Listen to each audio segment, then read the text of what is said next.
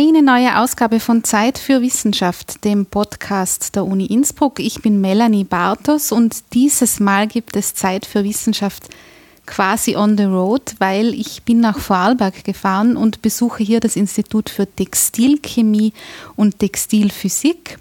Das ist ein Institut der Uni Innsbruck, ist aber aus guten Gründen und darüber werden wir äh, gleich noch mehr hören, nicht in Innsbruck. Ähm, zunächst mal freue ich mich aber sehr, den Leiter des Instituts begrüßen zu dürfen, Professor Thomas Bechtold. Herr Bechtold, willkommen bei Zeit für Wissenschaft. Grüß Gott. Äh, vielleicht beantworten wir zum Einstieg gleich die, die Frage oder die Anmerkung, die ich jetzt schon gemacht habe. Ich bin nach Vorarlberg gefahren. Dieses Institut befindet sich in Vorarlberg, genauer mhm. gesagt in Dornbirn. Wir sind also noch ein bisschen westlicher als ähm, Innsbruck, ganz im Westen Österreichs. Warum ist, ist dieses Institut hier? Ja, das Institut äh, ist 1982 gegründet worden ähm, und der Hauptgrund ist eine sehr starke Textilindustrie in der Region. Also wir haben in einem sehr nahen Umfeld äh, unseres Instituts rund äh, 60 bis 70 Textilunternehmen und ungefähr 150 Stickereiunternehmen und damit einen Unternehmenscluster, der heute in Europa einzigartig ist. Der Grundgedanke bei der Gründung war, äh, dass äh, universitäre Forschung, also eben ein Forschungsinstitut wie unseres, möglichst nahe äh, zu den Betrieben kurze Distanzen haben soll, um damit auch industrienahe Forschung gut begleiten zu können. Mhm. Wenn sich jetzt äh, Chemiker, Physiker mit Textilien befassen, was kann man sich darunter vorstellen? Äh, ja, das kann äh, relativ breit sein. Das ist ein interdisziplinäres Feld. Das heißt, ähm, man muss sich einmal in dieses Feld überhaupt hineinbewegen. Das geht von der Faserforschung über die äh, Technologie der Herstellung bis zur Chemie der Produkte, wo also Ausrüstungen, spezielle Effekte realisiert werden und geht heute aber noch weiter zu technischen Anwendungen. Wir hatten eigentlich einen langen Fokus vielleicht bis zum Jahre 2000, 2005, äh, bei dem Textil immer mit Bekleidung und äh, äh Heimtextilien mhm. in Verbindung gebracht wurde. Das hat sich komplett geändert. Wir haben heute äh, Textil als Fertigungsprozess und damit eine, eine Vorstufe zu sehr vielen Produkten. Das heißt, die Betrachtung hat sich auch komplett geändert und ein Chemiker oder ein Physiker hat sich jetzt mit Materialwissenschaften genauso wie mit äh, anwendungstechnischen Fragen auseinanderzusetzen. Mhm, das heißt, man darf äh, in Ihrem Fall unter Textilien, wenn man sich jetzt von außen so ein bisschen ein Bild machen möchte, worum, womit Sie sich da beschäftigen, alles vorstellen, nur kein Hemd oder ah, keine? Äh, äh, auch, auch, doch, doch. äh, äh, wir haben also beide, beide Seiten ja, zu erfüllen. Ja. Äh, wir haben ja zum Beispiel ein Projekt über Sporttextilien, da geht es ja. einfach von äh, Wäsche, funktionaler Wäsche bis zu funktionaler Outdoorbekleidung. Und das reicht dann aber rüber über Seile zum Beispiel schon zu Ausrüstungsteilen. Mhm. Und da beginnt dann auch der Übergang, äh, wie zum Beispiel ein Ski mit Textil verstärkt oder verstellt oder einstellbar wird. Und da sind wir dann plötzlich in technischen Aspekten, wo Carbonstickerei äh, Thema spielt und da braucht man dann aber Anwender und wir sind dann halt gefordert, mit allen, die beteiligt sind, also von einem Skihersteller bis zu einer äh, Carbonverarbeitung, möglichst äh, die zusammenzubringen und die auch ein bisschen wissenschaftlich zu betreuen. Mhm. Ich habe mir in der Vorbereitung ist bei ähm, einem, das ich gelesen, gehört oder gesehen habe, äh, ist der Begriff Smart Textiles, also sozusagen mhm. kluge Textilien gefallen. Was, was, was macht denn das, was Sie hier erforschen, klug oder ja, wie ist das gemeint? Äh, traditionell ist der Begriff Smart Textiles immer verbunden mit äh, Integration von äh, elektronischen mhm. Elementen in Bekleidung. Äh, in Wirklichkeit ist der Ansatz aber ein anderer. Man, man äh, hat ein Produkt, das auf den ersten Blick sehr äh, geradlinig ausschaut, in Wirklichkeit aber sehr viel versteckte Intelligenz drinnen hat. Also Smart Textiles geht von speziellen Funktionen, wenn man jetzt eine antimikrobielle Ausstattung betrachtet und das aber wieder in ein Produkt so hinein zu verpacken, dass es eben eine optimierte Funktion hat, genauso wie in die äh, Integration von Körperüberwachungsfunktionen. Das heißt, der Begriff bedeutet im, im weiteren Sinne, dass äh, Produkte eben nicht mehr rein in einer Disziplin erstellt mhm. werden, also mhm. zum Beispiel als textile Fertigung, sondern andere Fertigungstechniken oder, oder Kompetenzen aus anderen Bereichen benötigt werden. Da mhm. gehört dann eben Kunststofftechnik, Elektronik dazu. Aber es ist nicht unbedingt nur eine, eine äh, reine Marketinggeschichte. Ja, bei dem, was Sie jetzt schon geschildert haben, wenn, wenn Sie einem Laien erklären müssten, wo oder wie konkret kommt die Chemie zum Einsatz bei dem, was Sie hier arbeiten? Was, was ist, was oder was für Teile der Chemie, sagen wir mal so, sind hier von Relevanz? Für, für, für, ein, für Smart Textiles oder generell. Also ja. unsere Chemie hat eine, eine äh, dahingehend andere Ausrichtung als viele synthetische Chemieprozesse, mhm. Äh, weil wir oft in offenen Systemen arbeiten. Das heißt, wir haben also eine Chemie immer in wässrigen Systemen. Die Textilchemie als solche arbeitet, wenn es abgesehen von den Polymeren, immer mit Wasser als Hauptflüssigkeit. Ja. Und wir haben äh, damit auch sehr starke Eingrenzungen, was äh, Stoffe angeht. Also wir haben praktisch keine oder minimal Stoffe, die Gesundheitsrisiken mhm. enthalten. Also man findet vielleicht eine Natronlauge oder solche Dinge, aber äh, sehr gefährliche oder umweltgefährdende Stoffe sind in geringerem Maß herum, weil ja wir immer offene Prozesse haben und die Textilien eigentlich häufig äh, körpernahe getragen werden. Also mhm. daher ist die Chemie eine sehr, sage ich mal, äh, schonende. Ähm, man hat aber eine ganz andere Chemie wieder bei den Polymeren oder bei Beschichtungen oder bei speziellen Ausrüstungen. Das aber immer damit äh, konfrontiert, dass die Produkte am Schluss irgendwo entsorgt werden müssen oder äh, keine äh, toxischen Einflüsse mhm. sowohl bei Entsorgung, beim Tragen, bei der Verwendung haben. Aber so ansonsten gibt es natürlich keine, keine äh, Limite in der Chemie. Ja, ja.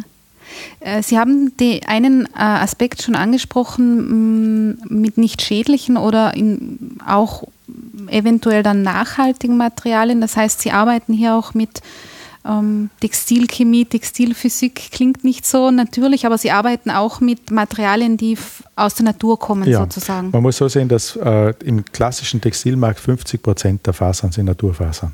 Ja. Das heißt also, und das sind doch Mengen von rund äh, 25 Millionen Tonnen pro Jahr. Also das ist eine der ganz großen äh, Produktlinien weltweit. Und da spielt die Nachhaltigkeit alleine durch die Menge eine große mhm. Rolle. Also wir produzieren zum Beispiel in Österreich, würde ich so schätzen, 15 Kilo Textilabfälle pro Jahr und Person mhm. und haben damit äh, die Nachhaltigkeit als direkte äh, Folge.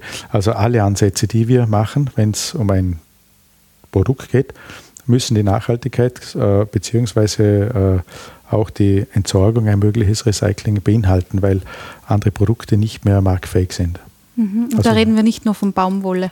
Nein, da reden wir nicht unbedingt äh, nur von Baumwolle, das, das trifft genauso äh, Synthesefasern. Wir haben auch mhm. ein großes Projekt eigentlich mit äh, Textilherstellern, die sich mit diesem Thema äh, kreislauffähiger Produkte beschäftigen. Wo da geht es einfach darum, äh, Produktstufen ineinander so zu vernetzen, dass man möglichst wenig oder keinen Abfall hat und wenn etwas entsteht, dass entweder wiederverwertbar oder kompostierbar wird. Mhm. Also Nachhaltigkeit ist einfach, weil wir offen sind in den Produktionen, ein ganz ein wichtiges Thema. Ja. Mm, Sie haben ein sehr breites Spektrum äh, an, an Projekten und Themen, die Sie bearbeiten. Da darf ich dazu sagen, dass ich gerade die Ehre hatte, durch Ihre Labore zu spazieren und mir einige Dinge anzuschauen. Also ich weiß jetzt gerade ehrlich gesagt gar nicht, mit was, mit welcher Frage ich anfangen soll. Ähm, vielleicht äh, wäre es zum Einstieg, weil ich es äh, auch eine sehr spannende Sache finde und so eine gut greifbar ist, weil es einfach eine auch gesellschaftspolitische Relevanz ist. Ähm, da haben Sie Stoffe oder ich sage jetzt einmal Textilien entwickelt oder mitentwickelt, die zum Beispiel für ältere Menschen mhm. von Bedeutung sein könnten. Vielleicht steigen wir mit mhm. diesem mhm. Projekt Projekt ein bisschen ein. Ja, ist sicher ein guter Einstieg. Und zwar äh, ist es ein EU-Projekt, das vier Jahre läuft und sich mit Textilien äh, im Generellen für die älter werdende Bevölkerung in Europa auseinandersetzt. Also ähm, wir betrachten dort Bettwäsche als eine Gruppe, Bekleidung, Hygiene und Therapie. Das heißt, äh, da wird einmal betrachtet, das, ein, das, nennt sich dann eine Coordination and Support Action. Man erfasst überhaupt einmal den, den Stand und entwickelt daraus äh, Handlungskonzepte. Was ist überhaupt nötig? Was wird erforderlich? Und dort wird dann zusammen zum Beispiel mit äh, Pflegeeinrichtungen, da ist zum Beispiel unsere Krankenhausbetriebsgesellschaft dabei oder die Connexia, also Pflegeexperten. Mhm und äh, andere Forschungseinrichtungen und ein paar Partner äh, aus der Industrie versuchen zusammen einmal zu erfassen, äh, was ist möglich, was ist sinnvoll und was wird überhaupt notwendigerweise ähm, eingesetzt. Und da geht es dann eben darum, zum Beispiel Bettwäsche mal einzustufen, äh, wo sieht man in der Pflege Bedürfnisse, äh, genauso wie bei der Kleidung, warum äh, ist eigentlich Bekleidung schwierig bei, bei älteren Personen, weil sich der Körperbau verändert, weil Anziehen und Entkleiden mühsamer wird. Verschlüsse müssen entsprechend sein, die Pflege muss angepasst sein, die Materialien müssen entsprechend ausgewählt sein. Das sind viele Fragen. Und dann geht es aber auch um Marketingfragen, wo man sagt, äh, wer könnte so ein Produkt überhaupt machen und wer würde das überhaupt machen? Ja.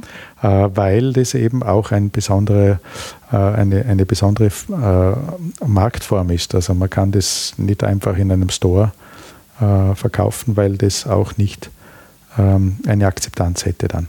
Also man muss da auch sich neu überlegen, wie, wie kann man diese neu zu gestaltenden Produkte wirklich zu den äh, Personen bringen und wie sieht es auch das Pflegepersonal, wie sieht es die Struktur eines, eines, eines Pflegeheims. Und daraus entstehen dann sehr, sehr viele Folgeprojekte, mhm. die dann aber auch sehr gut positioniert sind, weil sie die Bedürfnisse tatsächlich treffen. Ja. Also ein Beispiel wäre zum, äh, unsere Sensortextilien im Pflegeheim. Ja. Die sind daraus entstanden, aber auch aus einer Kopplung, dass wir technische Stickerei als Forschungslinie hatten und äh, aus der Pflege äh, die Nässedetektion in Pflegebetten als, als äh, Thema einer, einer Belastung für Pflegepersonal, aber genauso auch für die Bewohner äh, identifiziert haben. Und dann diskutiert man mal, wäre so etwas überhaupt eine gute Lösung? Und wenn dann alle sagen, ja, eigentlich wäre das ein Fortschritt, dann machen wir ein Projekt. Mhm. Und das haben wir dann gestartet und eigentlich jetzt in einer praktischen Erprobung. Ja. So, Was so kann man sich darunter vorstellen? Also welches Bedürfnis ähm, ist da dann zum Tragen gekommen, wo Sie gesagt haben, okay, und an diesem Punkt setzen wir jetzt an und entwickeln? Ja, äh, der Ausgangspunkt ist eigentlich das Thema äh, bei Personen, die viel liegen. Da ist äh, Nässe und Feuchte im Bett für die Haut sehr schädlich. Das mhm. ist also aber dann eine Gegebenheit. Jetzt habe ich als äh, Problem Inkontinenz äh, im Pflegebereich von den, von den äh, Bewohnern, also teilweise. Und dann ist das Pflegepersonal eben angehalten, das sehr sorgfältig zu überwachen, weil eben ähm, diese Liegezeit im Nassen, wenn eine Einlage eben nicht richtig sitzt zum Beispiel, äh, diese Liegezeit zu möglichst kurz zu halten. Und das bedeutet bei Nachtdiensten einen großen Aufwand und eigentlich einen Stress, weil man diese Überprüfungen auch beim schlafenden Bewohner macht. Und so entsteht dann eigentlich ein, ein, ein nützliches Thema. Und aus dem nützlichen Thema entsteht dann ein Produktkonzept, wo man sagt, ja, wie könnte man sowas lösen? Und das diskutiert man dann mit den äh, Betroffenen eigentlich, mit den Pflegeleuten, äh, ob sie das auch so sehen. Und dann geht es aber genauso zu der Zeit, äh, wie müsste das gestaltet werden, wie müsste ein Ablauf funktionieren. Und dann sind eben Forderungen zum Beispiel, das Ganze muss waschbar sein, leicht in der Anwendung und möglichst auch nicht sichtbar. Ja. Weil, weil wir wollen also kein, das ist eine klare Botschaft von dort, kein überelektronifiziertes äh, Bett, sondern man will zum Beispiel äh, mehr Wohn, Wohnraumqualität in Pflegeheimen. Ja. Und da muss die komplette Sensorik verschwinden, funktionieren, aber nicht mehr sichtbar. Und dann sind wir wieder bei den intelligenten Textilien. Sie sind zwar da, aber nicht mehr sichtbar. Ja. Und wie schaut das aus? Was sind Sensortextilien?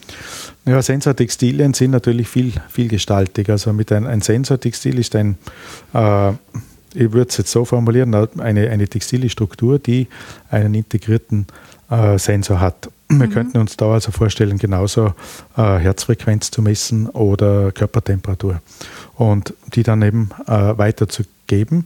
Das Ziel ist aber eben, diese Sensoren so zum Verschwinden zu bringen, dass sie nicht mehr da sind mhm. nicht mehr sichtbar.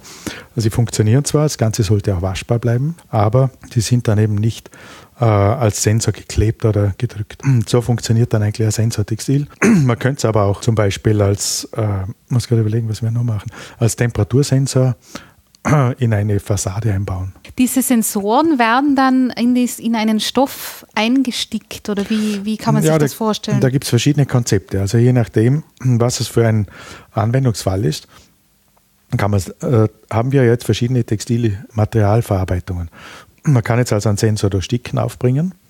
Man könnte ihn aber auch durch äh, Weben oder durch Wirken oder Stricken. Das heißt, je nachdem, was das Material am Schluss machen soll, äh, entscheidet sich die Technologie. Mhm. Und das ist der Punkt, wo unser Institut dann eigentlich beginnt, aktiv zu werden. Wir haben sehr viele Verarbeitbar und äh, Produzenten und wir übernehmen aber dann die Aufgabe der Technologieeingrenzung und Erprobung, dass man sagt, wie müsste das werkstofflich ausgeführt sein, wie wird das an Sensor überhaupt getestet, entworfen und äh, welche Technologie ist überhaupt die beste. Also man macht da nicht alles mit einer Technologie, sondern man passt die Technologie auf den Anwendungsfall an. Wenn ich ein elastisches Material möchte, kann ich mit, brauche ich ein Grundgewebe oder ein Grundmaterial, das elastisch ist. Mhm. Und so entsteht dann auch das Fertigungskonzept. Mhm. Und so entsteht Integration von Elektronik in eine Struktur. Aber man geht da sehr frei einmal am Beginn vor. Und das Zusammensetzen, das ist ein bisschen so, äh, was wir dann eigentlich bieten. Mhm. mhm. Und von der Elektronik her, ist das auch was, was hier geschieht oder, mhm. oder greifen Sie da auf? Da suchen wir uns normalerweise. Also eine wichtige Funktion unseres Instituts ist so, dass wir natürlich nicht alles selber machen, ja. sondern wir behalten unsere textile Kompetenz mhm. und wenn wir eine auswärtige Elektronik brauchen, dann suchen wir uns ein Elektronikunternehmen, das Interesse hat mitzumachen. Mhm. Also genauso bei der Bettwäsche, da ist ein Elektronikexperte dabei, also Unternehmen, weil das Ganze auch am Schluss wirklich, wenn es vermarktbar ist, ein komplettes Konzept bleiben muss. Das bedeutet, wir haben schon äh, immer ganze Netzwerke, die wir bilden. Ja. Ist das bei den, ähm, in dem Bereich, wo es um, um alternde Gesellschaft dann sozusagen geht, wenn das ist ja dann oft, äh, sieht ja auch die Anwendungsgebiete, die dann auch in der Chemie oder in Ihrem Fall in der Textilchemie sozusagen in der Praxis dann von Relevanz sind. Ähm, sehen Sie da wahrscheinlich noch mehr Potenzial oder mehr? Ja, ja. Es ist, äh, unsere, unsere Nässe-Sensoren sind eigentlich nur der erste Ansatz. Ja. Und wir gehen dann immer so vor, dass wir natürlich schon pragmatisch einen machbaren Schritt realisieren und sehr wohl im Auge behalten, was man damit noch anfangen kann. Und man muss dann aber auch wieder, da kommt jetzt die Verbindung zwischen dem Projekt der Sensortextile mit den Textiles for an Aging Society. Mhm. Man muss auch die Erwartungen zum Beispiel des Pflegepersonals dann sehen, die sagen, wir wollen eigentlich kein äh, ähm, Medizin ähm, Intensivstationbett, sondern mhm. wir wollen ein, mhm. ein Wohnzimmer. Das bedeutet, die, die Sensorintegration ist ganz anders, wie, wie man sich normal vorstellt. Die ist komplett in den Hintergrund gerückt und auch nur das Minimum. Also es besteht eine äh, doch hohe Skepsis gegenüber dieser Übersensorisierung. Äh, es sollte nur das nötige Minimum stattfinden. Was wir natürlich aber sehen, ist zum Beispiel gerade in der, in der sogenannten Ambient Assisted Living, also im, im unabhängigen Wohnen zu Hause, äh, ist natürlich ein großer Bedarf an Unterstützung. Und wenn man dort modular zum Beispiel neben der Nässe Temperatur, Feuchte, aber vielleicht auch Notruftasten integriert, die aber nicht als rote Knöpfe zum Draufhauen äh, sind, sondern eben als äh, ein bisschen versteckte äh, Positionen Sicherheit geben, aber nicht sicher, sichtbar sind, dann entstehen eigentlich neue äh, Aspekte. Und da gehen wir auch hin. Also wir werden, äh, wir planen eigentlich ein Projekt in die Richtung. Ja. Das heißt aber, da lassen Sie sich als Wissenschaftler, ähm, Naturwissenschaftler auf ein sehr, auf die Lebenswelt einer mm, Gruppe sozusagen unter Anführungszeichen in unserer Gesellschaft sehr stark ein, was dann nicht per se das wissenschaftliche Arbeiten mhm. jetzt ist, sondern. Das ist richtig. Das ist aber äh, die Vorübung, wenn man äh, ein Projekt gestalten will. Ja. Das heißt also, wenn wir zum Beispiel sagen, uns interessiert, jetzt heruntergebrochen auf eine äh, textile Forschungsarbeit, die Herstellung und Beständigkeit von Materialien, die als Sensor geeignet sind, dann kann ich das so als, als losgelöste Struktur machen. Wir haben gerade im, im TAX auch solche Forschungseinrichtungen als Referenten dann einmal eingeladen und die dann herunterwettern, warum äh, alle Einrichtungen, die sie da angehen, äh, das nicht verwenden wollen. Und der Grund hat dann eine, eine Pflegekraft äh, sehr direkt immer mal, also einem der Referenten ins Vorgeführt gesagt, ihr habt nie mit uns geredet. Das, das was mhm. ihr da macht, macht überhaupt keinen Sinn. Und äh, da sehen wir schon eine wichtige Vorübung. Dass, wenn wir schon ein Thema angehen, dann können wir das positioniert angehen oder nicht positioniert angehen. Die Arbeit bei uns ist eigentlich immer dieselbe, aber in meinem Fall hat es einen gesellschaftlich relevanten Impact und im anderen Fall kriege ich als Kommentar, äh, warum fragt er uns nie vorher? Mhm. Und darum äh, hängen, also aus dem Tag selber entstehen eigentlich eine Vielzahl von neuen äh, Themen. Und die mhm. brechen wir dann runter in echte Projekte. Also äh, Laborthemen, wenn man so will. Mhm. Welche Laborthemen zum Beispiel? Also ein Laborthema ist eben äh, diese Nässe-Sensoren. Ja. Ähm, da geht es dann aber auch, kann man so etwas zum Beispiel zur Feuchtemessung, dann sind wir Leitfähigkeit in Textilien äh, und Feuchtemessung. Mhm. Äh, und das war ein Thema, das haben wir vor, vor einigen Jahren schon mal untersucht. Und das hat dann eigentlich wissenschaftlich, äh, geht es dann um äh, die Struktur von Wasser in Textilien. Mhm. Und da hat man dann einen echten äh, schönen Ansatz, den kann man in Klimakammern untersuchen, systematisieren und beschreiben. Was man aber braucht, dahinter so ein bisschen als Motivation ist natürlich, ja gut, äh, welche Textilien will ich denn untersuchen und welche Grundmessstruktur baue ich dazu auf und wenn ich jetzt weiß, ich will das äh, langfristig auch einmal als Sensor in einem Bett einbauen, dann werde ich materialmäßig mich in so eine Richtung legen. Mhm. Und dann baue ich mir äh, meinen, meinen wissenschaftlichen Aufbau zu dem Thema auch so, dass er dazu passt. Also das ist dort ein Thema. Ähm, ein anderes wäre Kälteheizung in, äh, in Textilien. Jetzt kann man sagen, ja, Heizdecke gibt es schon seit 100 Jahren. das ist richtig. Äh, wir möchten die Dinge dann aber auch waschbar halten. Und da habe ich dann Korrosionsfragen, Werkstofffragen und äh, genauso ist dann auch die Frage, kann ich nicht auch Kühlung erreichen? Und dann sind wir schon wieder bei filigranen Werkstoffkombinationen in, in textilen Strukturen. Wie kann man sowas überhaupt erzeugen? Und dann beschäftigen wir uns plötzlich mit der Metallisierung von Textilien. Mhm. Also Erzeugung. Dann ist das Forschungsthema Erzeugung leitfähiger Strukturen in, in einem flexiblen Material. Ja. Das, das ist dann das die Formel. zieht richtige Kreise dann sozusagen. Ja, ja, das ist dann so ein Grundthema. Ja. Und das kann aber dann plötzlich auch eine Frage sein, kann man in einem äh, Kraftfahrzeughimmel nicht auch Leiterbahnen einbauen? Mhm. Schau also. Und dann ist die Frage, naja, da gibt es mehrere Techniken. Ja. Und die Techniken gehen dann von Einarbeiten von Leitern über äh, Aufdruckung von Leitbasten, über äh, Metallisierung. Mhm. Und das sind dann die wissenschaftlichen Themen, die wir eigentlich betrachten. Ja. Wie ist es denn Wasser und Textilien? Äh, wie kann man das beschreiben? Das beschäftigt Sie viel, oder? Ah ja, das ist schon ein, ein, ein, ein großes Thema. Das ist ja, das, das Schöne daran, es ist auch nicht richtig verstanden. Mhm. Das ist einmal schon beruhigend, weil wenn alles bekannt wäre, wir sind ja eigentlich, man würde sagen, ja, der Textilbereich, das ist im klassischen Sinn Old Economy. Mhm. Alles bekannt. Und tatsächlich ist äh, die Thematik, weil wenn wir zum Wasser und Textilien gehen, ist eher umgedreht. Äh, es wird vieles gemacht, aber wenig ist bekannt. Ja. Und weil es gemacht wird, ist auch die Frage, warum das so läuft, nicht wirklich geklärt. Also äh, viele Dinge werden in, in größter Menge produziert, ohne relevante wissenschaftliche Basis.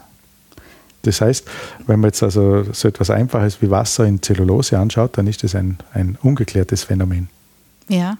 Da, das ist, äh, ist aber äh, hochgradig interessant, weil die Zellulose, das ist uns passiert, wir hatten ein CD-Labor oder sieben Jahre lang haben wir ein äh, Christian Doppler-Labor für chemiezellulosischer Fasern betrieben. Mhm. War Lenzing drin, unsere Industrie. Und da haben wir am Beginn äh, freudig mit den Zellulosefasern begonnen. Eine Faser muss ja wie eine Nudel, kann man sich vorstellen, hat eine Oberfläche. Und in Wasser hat die aber eigentlich keine mehr. Ja. Also selbst der Begriff der Oberfläche nach zwei Jahren hat man nicht einmal mehr das. Ja. Da, da war dann das eigentlich so wie eine nebulose, gequollene Struktur, aber so richtig hat die keine Oberfläche. Das ist äh, auch die Situation, in der wir uns bei unseren äh, wissenschaftlichen Arbeiten befinden. Vieles in diesem Bereich ist in, in einem Übergang.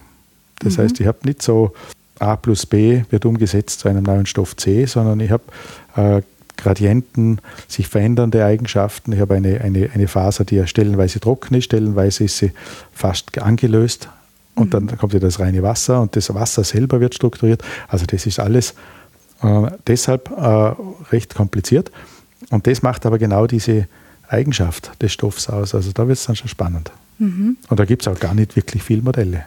Ja. Und würde man meinen, ja, das ist ja alles bekannt, oder? Ja. Äh, tatsächlich ist es aber so, dass wir Reaktionen machen in Fasern, von denen man nicht recht weiß, wieso sie so. Das heißt, man nutzt diese Eigenschaften, aber man versteht sie ja, nicht. Ja, genau. Mhm. Ja. Man kann sich vorstellen, jetzt mal, mal ein anderes Beispiel. Wir haben eine lange Geschichte in Indigo-Färberei, also ja. für Jeans. Ja. Jeans macht man ungefähr äh, drei Mill, ich würde sagen so zwei bis drei Milliarden Hosen pro Jahr. Und das sind ungefähr 5 Milliarden Quadratmeter, einfach um die Dimension zu sehen. Das ist ein Band, wo man, wenn man es um die Welt äh, legen würde, ungefähr so 150 Meter breit ist, jedes Jahr. Mhm. Das ist also die, die Produktion. Wenn ich aber äh, die Zahl der Experten im Indigo-Färben weltweit zusammenzähle, also es gibt die produzierenden Betriebe, die ihre Techniker haben, dann würde ich meinen, kommen wir nicht auf fünf. Mhm. Vielleicht gibt es, vielleicht sagen wir, es gibt zehn. Aber wir haben eine, eine unglaubliche Menge an, an, äh, an Wertschöpfung und an Produktion und wir haben einen komplett eingefrorenen wissenschaftlichen Status. Das ist fantastisch. Wenn man es vergleicht mit anderen Feldern, die viel kleiner sind, äh, und das charakterisiert eigentlich unsere Zone. Es gibt relativ wenig, für, für die große Zahl der Themen, relativ wenig äh, Forschungsgruppen. Mhm. Also wie, wie im Indigo-Bereich, da, da ist irgendwie drollig, da haben wir plötzlich eine Amerikanerin, die da Naturindigo macht und sich bei uns ein bisschen erkundigt, wie man, was, was man da dazu meinen und da dazu meinen. Es gibt halt gar nicht so viele dazu. Ja. Das finde ich dann spannend. Und so ähnlich ist es halt bei allen Bereichen, also genauso mit Wasser und Textilien, da, da gibt es dann ein paar Gruppen wieder und hat, ist dann wieder, muss man schauen, was wurde gemacht, aber viel ist nicht. Ja. Und die Zellulose, da würde ich gerne noch nachfragen. Mhm. Zellulose ist, das weiß auch ich, das hat was mit Pflanzen zu tun, mhm. also was Natürliches. Ja. Äh, hat das auch noch Potenzial nach oben oder wo? Ja, sicher. Äh, also wir haben, äh, wenn man es so nimmt, vielleicht vier große Zellulosefasern. Mhm. Das, äh, die Baumwolle ist also die größte. Und der kreidet man berechtigterweise relativ hohe Wasserverbräuche an, also ja, bei der Gewinnung. Mhm. Und relativ große Herbizid- und Pestizideinsätze. Also das ist, es gibt Öko-Baumwolle, das ist eine andere Liga, aber auch eine andere Preiskategorie. Und die kommt da, obwohl die Eigenschaften selber ja sehr vorteilhaft sind, zunehmend unter Druck. Und auf der anderen Seite gibt es die sogenannten äh, regenerierten Zellulosefasern. Da gehört äh, Viskose dazu, Modal und äh, Tencel als, als Linien. Und dort wird aus Holz praktisch wie, äh, ähnlich wie Papier, kann man sich vorstellen, Zellstoff gewonnen und dieser in Faserform mhm. verarbeitet. Und das sind durchaus akzeptable Prozesse, wenn sie, wenn sie unter europäischen Gesichtspunkten äh, gefahren werden. Also man, äh, man, muss da also schon unterscheiden, eine Anlage, die in Europa steht, hat ganz andere Qualitätsansprüche an die, äh, an die, die, Emissionen, als wenn sie äh, irgendwo steht, sage ich einmal. Und dann habe ich aber sehr, sehr hochwertige Produkte, die von der, von der Ressourcennutzung durchaus äh, mit der Baumwolle konkurrieren können. Mhm. Und da ist natürlich jetzt eine, eine Schere. Wir haben einen, einen durchaus steigenden Bedarf an Zellulose-Textilien und wir die technischen Fasern, also die technisch erzeugten regenerierten Zellulosen, haben eigentlich sehr gute Eigenschaften. Also da ist ein enormes Potenzial. Zumal wir die auch äh, gestalten können. Da habe ich ja nicht eine Baumwolle oder, eine, äh, oder verschiedene Sorten von Baumwollen, sondern ich habe dann praktisch eine feinere, eine dickere eine höher saugfähige oder weniger saugfähige Phase kann also sehr viel einstellen. Mhm. Und da ist also ein, ein Riesenbaukasten, den man erst entdeckt. Ja, und den Sie auch gerade entdecken. Ja, ja, der, der uns nie losgelassen hat. Also ja. Also seit man, wir, Vorarlberger Textilindustrie ist grundsätzlich zelluloselastig. Mhm. Äh, vom Baumwollschwerpunkt her. Und das war dann auch der Einstieg in die regenerierten Zellulosefasern, aber eben auch über das Christian Doppler Labor. Und da sind wir dann eigentlich schon sehr motiviert geworden und sehen eigentlich das Potenzial. Und da sagen wir natürlich als Institut, wir sollten unsere Forschung schon so legen, dass das, was wir heute erforschen, äh, idealerweise in ein paar Jahren dann eine wertvolle Grundlage schafft. Mhm. Also wir sind ja, wenn man so will, auch ein bisschen ein Know-how-Pool und wenn wir zu einem Thema Know-how an den Standort binden, dann haben wir natürlich auch einen, eine, sage jetzt, wirtschaftlich relevante Bedeutung als, als rein Anfrage- und Informationstransfer weil eben für ein Unternehmen der Zugang in eine neue Technologie schneller und einfacher geht.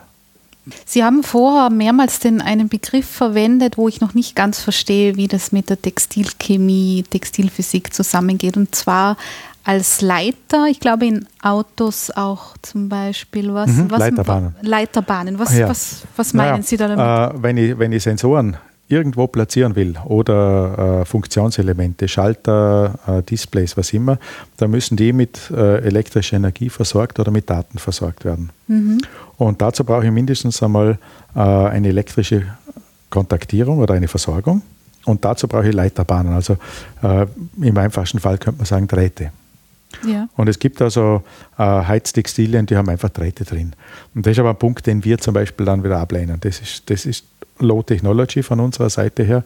Ähm, Leiterbahnen müssen dann ins Textil eben modern integriert sein. Es gibt äh, Firmen, die zum Beispiel leitende Fäden dann einarbeiten. Das ist schon einen Schritt drüber, dass man eben stromleitende Strukturen äh, ins Textil so integriert, dass es seine Beweglichkeit und seine äh, Haptik, also die, die Handhabung, Handhabbarkeit äh, nach wie vor behält.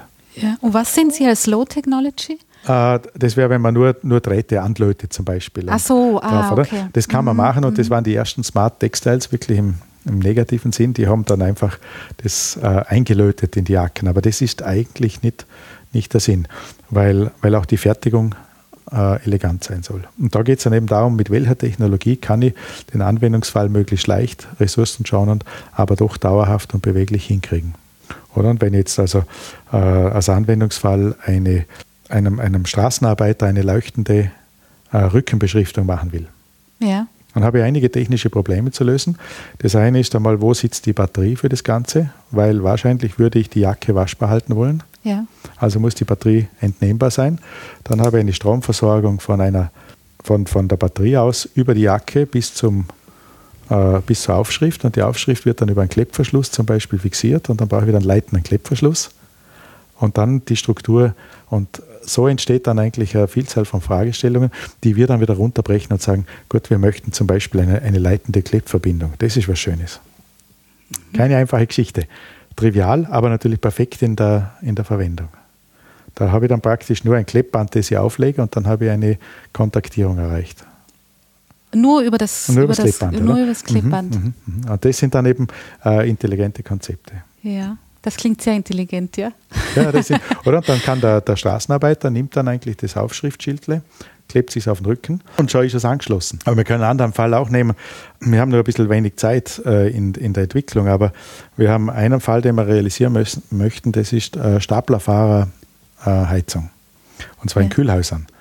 Das muss man sich einmal, wir schauen uns das dann immer an. Wir sagen also vom, und zwar, äh, da geht es dann eben der Übergang, ganz ein kritischer Übergang zwischen äh, Bekleidung und ist die Kontaktierung. Wie schließe ich jemand äh, mit seiner Kleidung elektrisch an eine Versorgung an oder trennbar, dass der Staplerfahrer einfach aufsteht und weggeht zum irgendwas unterschreiben.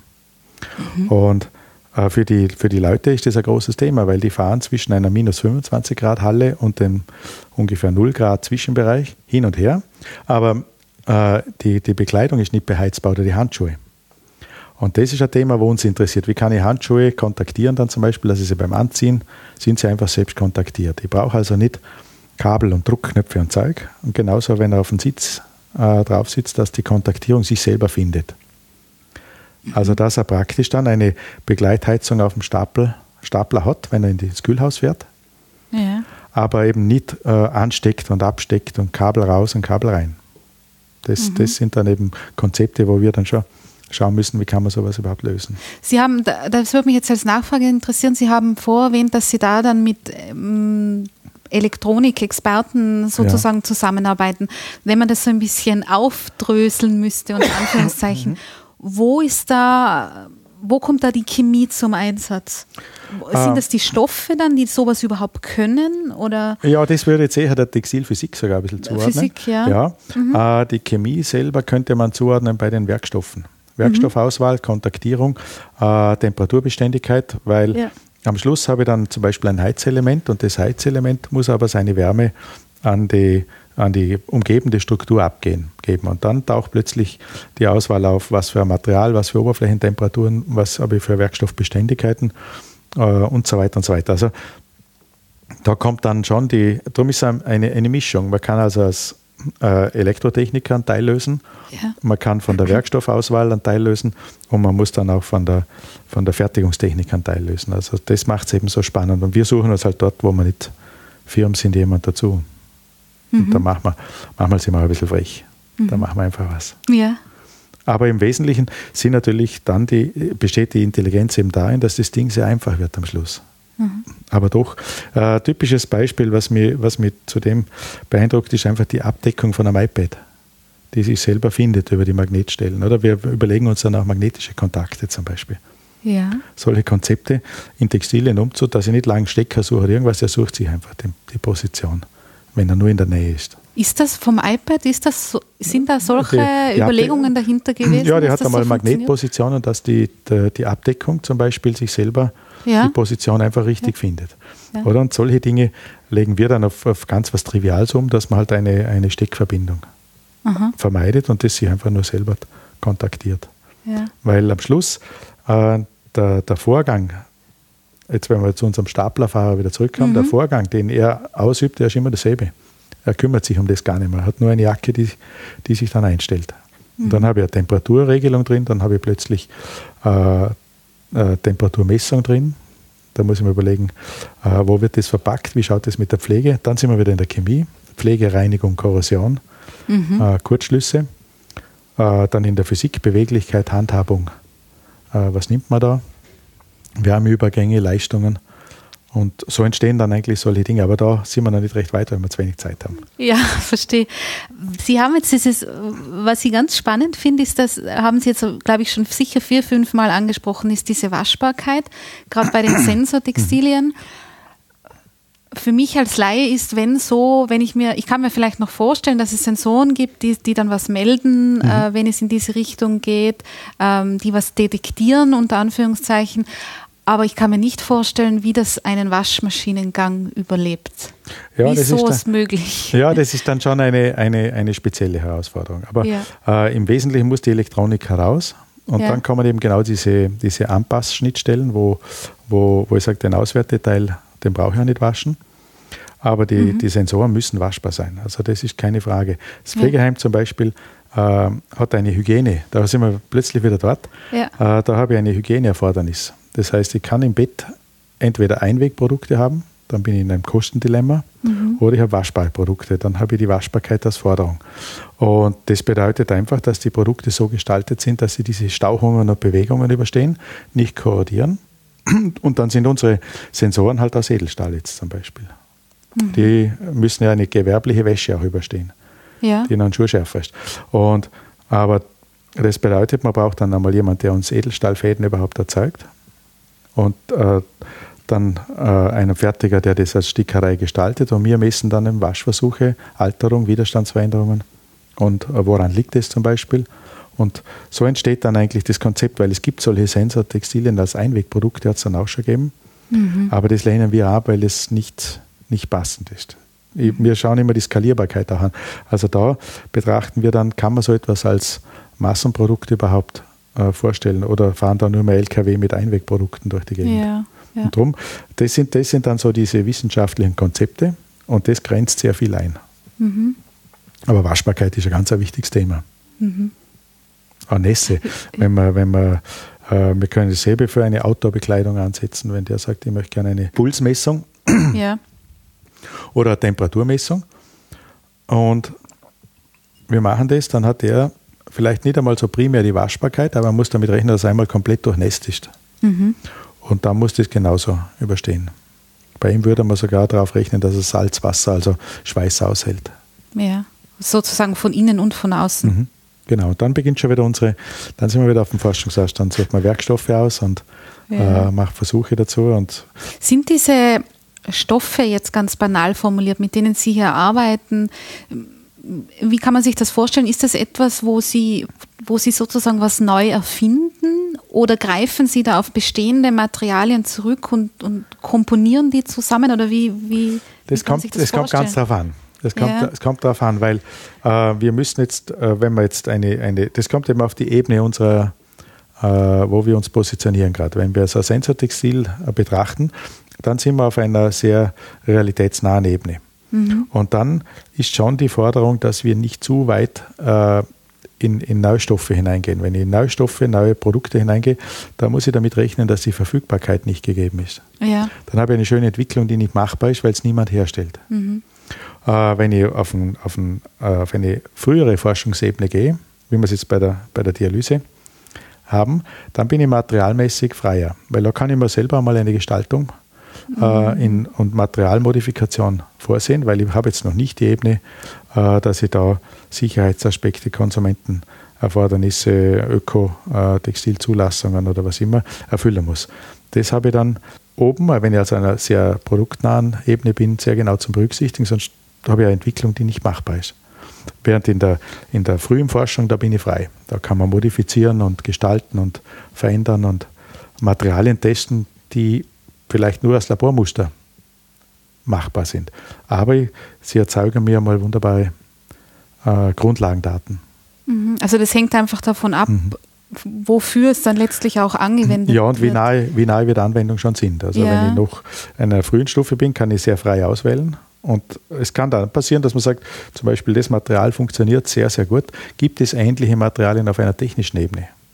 Mhm. Und dann springe ich eigentlich drei, vier Stufen höher und sage, wer, wer stellt ähnliche Materialien für einen Zweck dar, die jetzt ganz anders sind, aber die uns vielleicht von dem, was wir für die Eignung sehen, auch geeignet wären.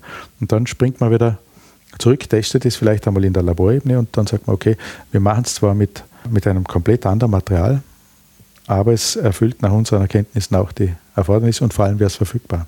Mhm. Das ist ja ein typisches Beispiel beim Textilbeton. Textilbeton spielt die also da wird ja, um das kurz zu erklären, wird eine Carbonfaser im Beton einbetoniert. Mhm. Und anstelle von Stahl äh, trägt die Carbonstruktur den, in den Beton zur Festigkeit bei. Jetzt ist es aber nicht so, dass man nur den Carbon hineintut, sondern der Carbon wird mit einer sogenannten Schlichte verklebt.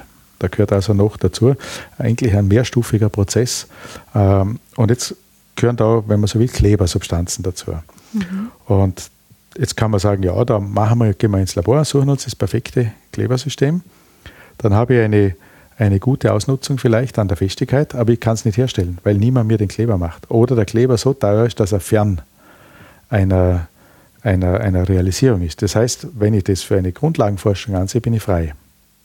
Wenn ja. ich aber sage, das Ganze soll am Schluss eine Platte von äh, zwei Meter mal ein Meter werden und und ich verspreche eigentlich dem Partnerunternehmen, dass das auch realisierbar gehalten wird, dann bin ich bei der Rohstoffauswahl äh, eingegrenzt an verfügbare Mengenströme. Und das haben wir dort dann auch so gemacht. Und, aber was wir natürlich frei sind, ist die Art der Anwendung. Mhm. Also man kann natürlich denselben Rohstoff so oder so oder so oder so anwenden. Und da sind wir recht stolz. Beim Textilbeton haben wir eigentlich wirklich sehr hohe Festigkeiten erreicht. Einfach deshalb, weil wir ein bisschen aus textiler Sicht das angeschaut haben mhm. gesagt haben, wie geht jetzt zum Beispiel in also ein, in ein Faserkabel, wie dringt da ein Stoff ein? Das sind also wieder Basisphänomene. Stoffaustausch in Textilien. Mhm. Oder? Wieder Wäsche praktisch, ja. Flüssigkeit dringt ein, Flüssigkeit trocknet da drin, wo sind meine Rückstände oder wo ist in dem Fall äh, der Binder, der das Ganze und dann drüber, wie schaut es mit den Kunstharzen aus und äh, so entsteht dann ein Produkt, auch in Kooperation mit, den, mit, mit zum Beispiel in dem Fall der Bautechnik, äh, das aber sehr, sehr schnell konkurrenzfähig ist. Und zwar deshalb, weil, aber auch marktfähig wird, weil es Produkte verwendet, die zumindest verfügbar sind. Mhm. Sonst, sonst bin ich auf einer Laborebene und sagt man, gut, dieses Polymer kann ich aber nicht kriegen. Das war eine, ein, ein Versuchsprodukt oder ja, verstehe. Und, wenn ich aber, und da spielt jetzt aber das Ganze, trotzdem kann ich aber die, die, die Wissenschaft so ansetzen, dass ich sage, auch wenn das ein kommerzielles Produkt ist, das ich verwende, ist die Frage, wie ich es einsetze und ob ich das systematisch äh, sauber untersuche. Mhm. Dann habe ich nämlich eine, eine Grundlage geschaffen, äh, wie das Ganze funktioniert. Mhm. Was ist Textilbeton? Äh, Textilbeton ist, sind armierte, also verstärkte, normalerweise wäre es also Stahl, durch Stahl verstärkter Beton, ja. der in dem Fall anstelle des Stahls eben eine textile Struktur verwendet. Mhm. Und eine textile Struktur kann sein, in dem Fall Carbon oder Glas oder äh, Basalt und man bildet dann eine textile Struktur, betoniert die ein und dann hat man dünnere Teile, kann eine gekrümmte Struktur machen, äh, weil eben die Korrosion des Stahls nicht auftritt in dem Fall. Beim Stahl muss ich immer eine Mindestdicke am Beton über den Stahl gießen, damit äh, die Korrosion von außen nicht stattfindet. Mhm. Ich finde, das ist so ein Beispiel, das zeigt das, glaube ich, oder zumindest vielleicht kann ich auch nur von mir reden, ich weiß es nicht, aber das glaube ich oft äh, so in der landläufigen Meinung, man offenbar eine recht sagen wir mal, eingeschränkte oder falsche, falsches Verständnis teilweise auch hat, was Textilien tatsächlich sind. Mhm. Weil wenn ich jetzt höre Textilbeton, dann ist es so allein schon vom Begriff her, dass man sich so im ersten Moment, ja, ja. oder auch das mit diesen Leitern, was Sie vorher ja. erwähnt haben, ähm, da ist noch viel mehr steckt in, in Textilien, mhm. als es, glaube ich, viele ähm, Menschen so vermuten würden. Haben Sie nicht den Eindruck? Äh, das sind wir, wir sind, wir haben uns dran gewöhnt. Ja. ganz ehrlich. Es klingt hart, aber es ist, äh, wir sind, ich sage immer, wir sind Old Economy. Aber wer beim Airbus A380 aus den Fenstern schaut, ja. äh, man muss jetzt nicht gleich die Abdeckung herunterkrapseln, aber die Rahmen sind aus Carbon und die sind gestickt zum Beispiel.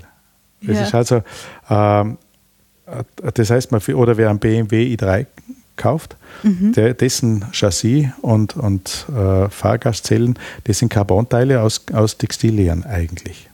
Mhm. Und äh, da findet aber die letzten wahrscheinlich fünf bis zehn Jahre auch ein, ein, ein echter Wandel statt. Das sehen wir. Ja. Also zwischen, zwischen dem klassischen Textilbereich, eben der Old Economy, und dem, dass man erkennt, dass das eigentlich eine, eine Fertigungstechnik ist, die, mhm. die die Handhabung, ich sage immer, das, das Handhaben des laberigen, weichen, strukturlosen Materials, das ist unsere Spezialität. Drum, und alles, was wir so, wenn man dann anschaut, alle Dinge, die wir handhaben, sind immer relativ formschwach, verformbar, weich, ähm, nicht sehr definiert eigentlich für, mhm. für einen Metaller der, oder für, für feste Stoffe. Das ist alles verformbar, ziehbar, dehnbar. Und, aber da, das ist genau die Spezialität. Ja. Und ähm, in diesem Bereich, auch diese mehr, das sind ganze Architekturen von Strukturen eigentlich drin. Aus der Fasern wird einmal ein Gewebe, aus einem Gewebe oder Fäden, aus Fäden werden dann Gewebe oder Gestricke und dann werden mehrere kombiniert und dann äh, werden die nur chemisch modifiziert. Ich habe also eine ganze Architektur an äh, Verfahren und kann damit natürlich Dinge erzeugen, das, das ist schon fantastisch. Aber man muss praktisch alle Ebenen gleichzeitig betrachten. Und da finde ich, äh, hat sich ein großes Umdenken ergeben. Mhm. Aber wir sind, wir sind, ich bin das gewöhnt, dass man Textilien, das ist Bekleidung und Pyjama ja. und ein bisschen Bettwäsche. Aber, aber eigentlich äh, ist es unglaublich, oder? Wenn man, wenn man sieht, was als äh, aus Textilien, wo die drinstecken, oder? Mhm. Das geht von Keilriemen, Förderbändern.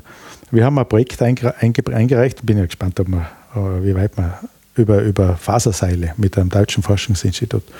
Dann Faserseile, ja äh, worum geht es denn da überhaupt? Was ist ein Faserseil? Und das sind einfach aus textilen Fasern erzeugte Seile. Die finden wir aber äh, an vielen Orten. Also neben der Fördertechnik wie ein Lift oder kann man sich also, wäre eine Anwendung, wären die Bergsteigerseile, Taue, ja. äh, schwimmende, genauso wie äh, Fischfarmnetze, aber auch Seilzüge. Und die sind einfach leichter als Stahl. Also mhm. wenn ich Gewicht reduzieren will bei einem Auto, wäre das ein Thema, den Gastzug äh, einmal durch ein Faserseil zu ersetzen. Also das wird dann anstelle vom Stahl geführt und plötzlich habe ich ein, ein Riesen, wir sind da auf ein riesen Anwendungsfeld gestoßen und haben ein paar Unternehmen gefragt und jede, ob sie mittun und jeder davon sagt, na klar, machen wir mit. Mhm. Hochinteressant, weil die einfach Potenzial sehen in diesen Leichtbaustrukturen. Textilien sind halt doch leichter als ja. Metall. Ja. Und da beginnt jetzt ein, ein Erkennen, dass Energieeffizienz, Ressourcennutzung damit zu tun hat. Und wir kommen jetzt wieder da ins Spiel, weil wir eigentlich diese Oberflächen der Fasern mhm. betrachten. Dieser Übergang von der Faser in eine Matrix zum Beispiel, also beim Textil, das ist ja nicht immer dasselbe. Vom Textil äh, mit den Sensortextilien in die Nässe, vom äh, Fasern in den Beton, genauso wie von Fasern in Kunststoff. Das ist immer diese Grenzfläche. An, das meinen Sie mit Matrix? Mhm, die Matrix ja. ist dann immer die Masse. Das kann Kunststoff sein, okay. Beton, kann aber auch Wasser sein. Und plötzlich ist das immer dasselbe was wir machen. Mhm. Ja, das, und, und, dann bildet sich wieder so eine Systematik, mhm. dass also alles doch wieder zusammengehört. Ja, spannend. Äh, ich würde gerne noch ähm, bei den, was Sie jetzt im Baubereich angesprochen mhm. haben, ähm, wo, wo sind da die Anknüpfungspunkte, Punkte, woran Sie jetzt da in dem Bereich zum Beispiel konkret arbeiten, um so ein ja. Thema, wo, wo viele Menschen wahrscheinlich gar nicht glauben würden, dass mhm. Textilien mhm. eine Rolle spielen, so ein bisschen zu konkretisieren? Ja, äh, im Baubereich äh, ist unser, unser primärer Schwerpunkt eigentlich die Verstärkung von Betonteilen ja. und zwar um dünne Strukturen zu machen und gekrümmte Strukturen. Also wir haben da ein ja. Forschungsprojekt mit der Bautechnik und die Firma Lang aus dem Tirol, unsere Sticker. Und das Ziel ist eigentlich, Teile, die nur wenige Zentimeter dick sind, aber äh, auch in einer krummen Form, äh, also zum Beispiel wie ein, ein Rohrteil, ein, ein, halbes Rohr zum Beispiel, also aufgeschnitten, äh, formen zu können. Und das kann man natürlich mit seiner textilen Struktur bereits vorsehen, äh, dass man die entsprechend durch Stickerei flach zerspildet und dann, äh, die nennen das Aufziehen, in die krumme Form bringt und dann einbetoniert. Und damit kann ich gegenüber Stahlarmierungen sehr, sehr leichte, dünne äh, Formteile zu machen. Und da ist, haben wir jetzt ein gemeinsames Projekt eingebracht. Wir werden sehen, wie unser Erfolg wird. Hoffen wir mal, Daumen halten. äh, mit der Architektur auch, wo dann Architektur, äh, Bautechnik und mir versuchen eben äh, Formteile als, das können also, es reicht von Fassadenelementen bis zu äh, man könnte auch sich Waschbecken vorstellen oder, oder mhm. alle möglichen ähm, eben äh, nicht regelmäßigen Form, Formen auch zu erzeugen. Also das erlaubt uns eben, äh, Formen zu betonieren, die man sonst sehr schwer machen kann, weil man eben ein, ein, bewegliches Material hat. Und dann sind wir wieder dabei. Man kann also zum Beispiel sagen, ja, ich möchte eine, eine Wanne, die links äh, sich drei Zentimeter absenkt und, und dann aber noch einen Rand hat, der da so. Also man kann eine Form praktisch dann vorgeben, so wäre das Ziel, und die dann relativ einfach erzeugen. Mhm und die aber trotzdem sehr fest ist, weil eben ja. äh, wir durch die Textilarmierung nicht mit der Korrosion des Stahls kämpfen. Mhm. Also da möchte man ein bisschen hin. Ja, das heißt, die haben eigentlich Textilien, äh, wie Sie es jetzt auch ähm, an dem Beispiel, glaube ich, ähm, recht äh, gut zeigen konnten, die haben eigentlich äh, ja wahnsinnig viel Potenzial und ein, ein äh, Können, wenn sie, wenn, wenn, man, wenn man das in so einem als Stabilisierung von mhm. Beton sozusagen verwenden kann. was macht sie denn zu so einem tollen äh, Material oder was, wie könnte man das beschreiben? Was, ja. was macht es aus? Ja, die Textilien, also die, die, diese Materialien sind, im, man, man unterschätzt es sehr, sehr fest. Ja. Also wenn man äh, Stahl nimmt und Carbon oder auch äh, normale äh, textile Fasern, dann sind die, die, die textilen Fasern auch im Verhältnis zu Stahl, wenn man das Gewicht betrachtet, sehr fest. Mhm. Und damit habe ich eigentlich ein, aber ein sehr leicht formbares Material. Also die, die Vorteile, die wir haben, sind einfach, dass das Gewicht äh, und die Formbarkeit sehr, also das Gewicht nieder ist und die Formbarkeit sehr hoch. Und damit habe ich einen Werkstoff und den gilt es jetzt anzuhaben, den man in nahezu jede Form einmal vorlegen kann. Und da habe ich beim Stahl Mühe. Da muss ich pressen, ja. formen, biegen und Stress gibt es. Und da habe ich ein, ein Teil, das kann ich darauf konzipieren, dass es eben eine, eine sage ich jetzt einmal, nahezu beliebige Form hat. Und je nachdem, was meine Fertigungstechnik ist, kann ich auch ganz gezielt die Verstärkungen einbauen. Also dort, wo ein Anker dann platziert wird, kann ich dann auch mehr äh, von meiner Verstärkung einbauen. Und dann habe ich ein Formteil, das, das extrem gut äh, konzipiert wird. Und da, da haben einfach die Textilien ihre Nische. Also ja. ich würde jetzt nicht eine Staumauer aus Textilbeton bauen, weil der Stahlbeton für, für da geht es dann auch um Zulassungen und statische ja. Prozesse. Aber äh, wenn ich jetzt zum Beispiel Balkongeländer, äh, Architekturelemente in, in, in, Stiegen zum Beispiel oder äh, Tritt, Auftrittplatten oder es gibt viele, viele, viele Bauteile, denen eine, eine Armierung bei geringem Gewicht sehr, sehr große Vorteile ja. macht. Und da hat die Architektur natürlich Riesenchancen. Mhm. Sie haben gesagt, Sie sind fest, äh, fester als äh, Stahl oder so, äh, solche Materialien teilweise. Bei, Warum sind sie das? Äh, ja, die sind, äh, man muss so sagen, bezogen aufs Gewicht auch. Der Stahl ja. ist halt relativ schwer. Ja. Also Stahl ist sehr fest, aber durch die hohe Dichte des Eisens habe ich relativ hohe Gewichte. Mhm. Und bei den Textilfasern habe ich im Verhältnis eigentlich gute Festigkeiten äh, bezogen auf das Gewicht und darum kann ich natürlich mit wenig Material, also mit wenig Gewicht schon viel erreichen. Mhm. Die bestechen durch ihre Leichtigkeit sozusagen. Ja, genau. genau. Und, ja. da, und da muss man auch hin. Also man darf nicht äh, dann daraus alles machen, aber es gibt Anwendungsfälle, wo das wirklich eine große Rolle spielt. Mhm. Könnten Sie zu dem mm, Stichwort Carbon äh, ein bisschen was sagen für alle, die vielleicht nicht wissen, ja, so wie ich was, im ne, Detail? ja, äh, Carbon ist eigentlich, wenn man, wenn man heute in, äh, in der obersten Preisklasse sich ein Leichtbauteil zulegt, ja. dann besteht es aus schwarzen, durchscheinenden Materialien. Man findet es auch bei manchen Fahrzeugen. Da wird es ganz gezielt, also nur mit einem, mit einem Lack zugedeckt, damit man auch sieht, dass es Carbon ist. Und da, zwar werden dort Kohlefasern verwendet. Und die Kohlefasern werden als Gewebe oder Gelege, das sind dann als Fläche praktisch, mit einem Kunstharz imprägniert, äh, das dann aushärtet.